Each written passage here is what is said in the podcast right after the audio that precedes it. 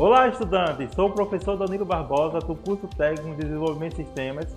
Seja bem-vindo ao podcast da disciplina Programação e Novas Tecnologias e vamos abordar sobre listas, matrizes e, as funções, que são assuntos referentes à quarta unidade. Vou iniciar aqui com algumas perguntas.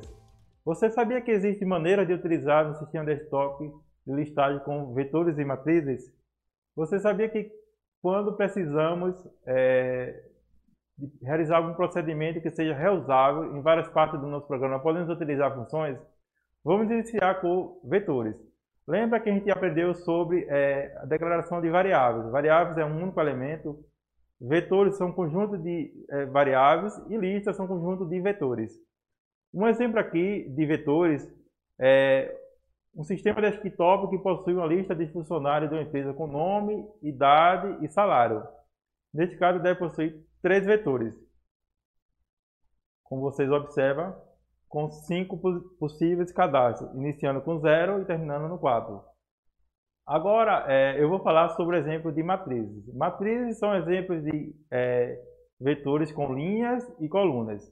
As matrizes, por exemplo, podem possuir é, cinco linhas com cinco funcionários cadastrados e três colunas com os campos nome, idade e salário, possuindo assim uma tabela com cinco linhas e três colunas.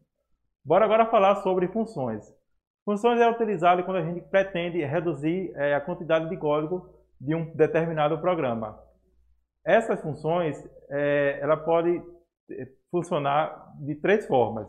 A primeira forma, ela funciona sem retorno de parâmetros, sem nenhum parâmetro, parâmetro vazio. A segunda forma, ela retorna é, é uma função com apenas um parâmetro, ela retorna só um parâmetro. E a outra forma, ela retorna dois ou mais parâmetros.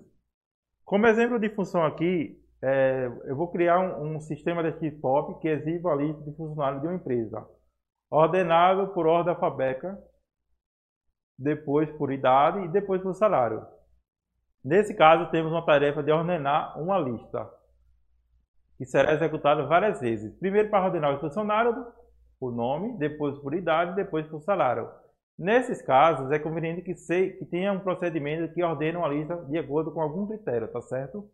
Assim, esse procedimento pode ser explicado várias vezes, sem tentarmos repetir o mesmo código várias partes do programa. Em outras palavras, precisando de um procedimento que seja reusável em várias partes do nosso programa.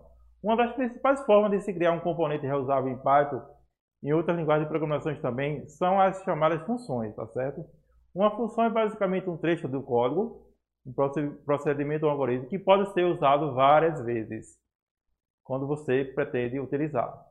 É, para conhecer novas informações das aplicações de vetores, matrizes e funções de Python, acesse o material complementar e o e-book da quarta unidade. E então, você gostou do nosso bate-papo? Te convido para ouvir a nossa próxima semana o podcast da quinta unidade.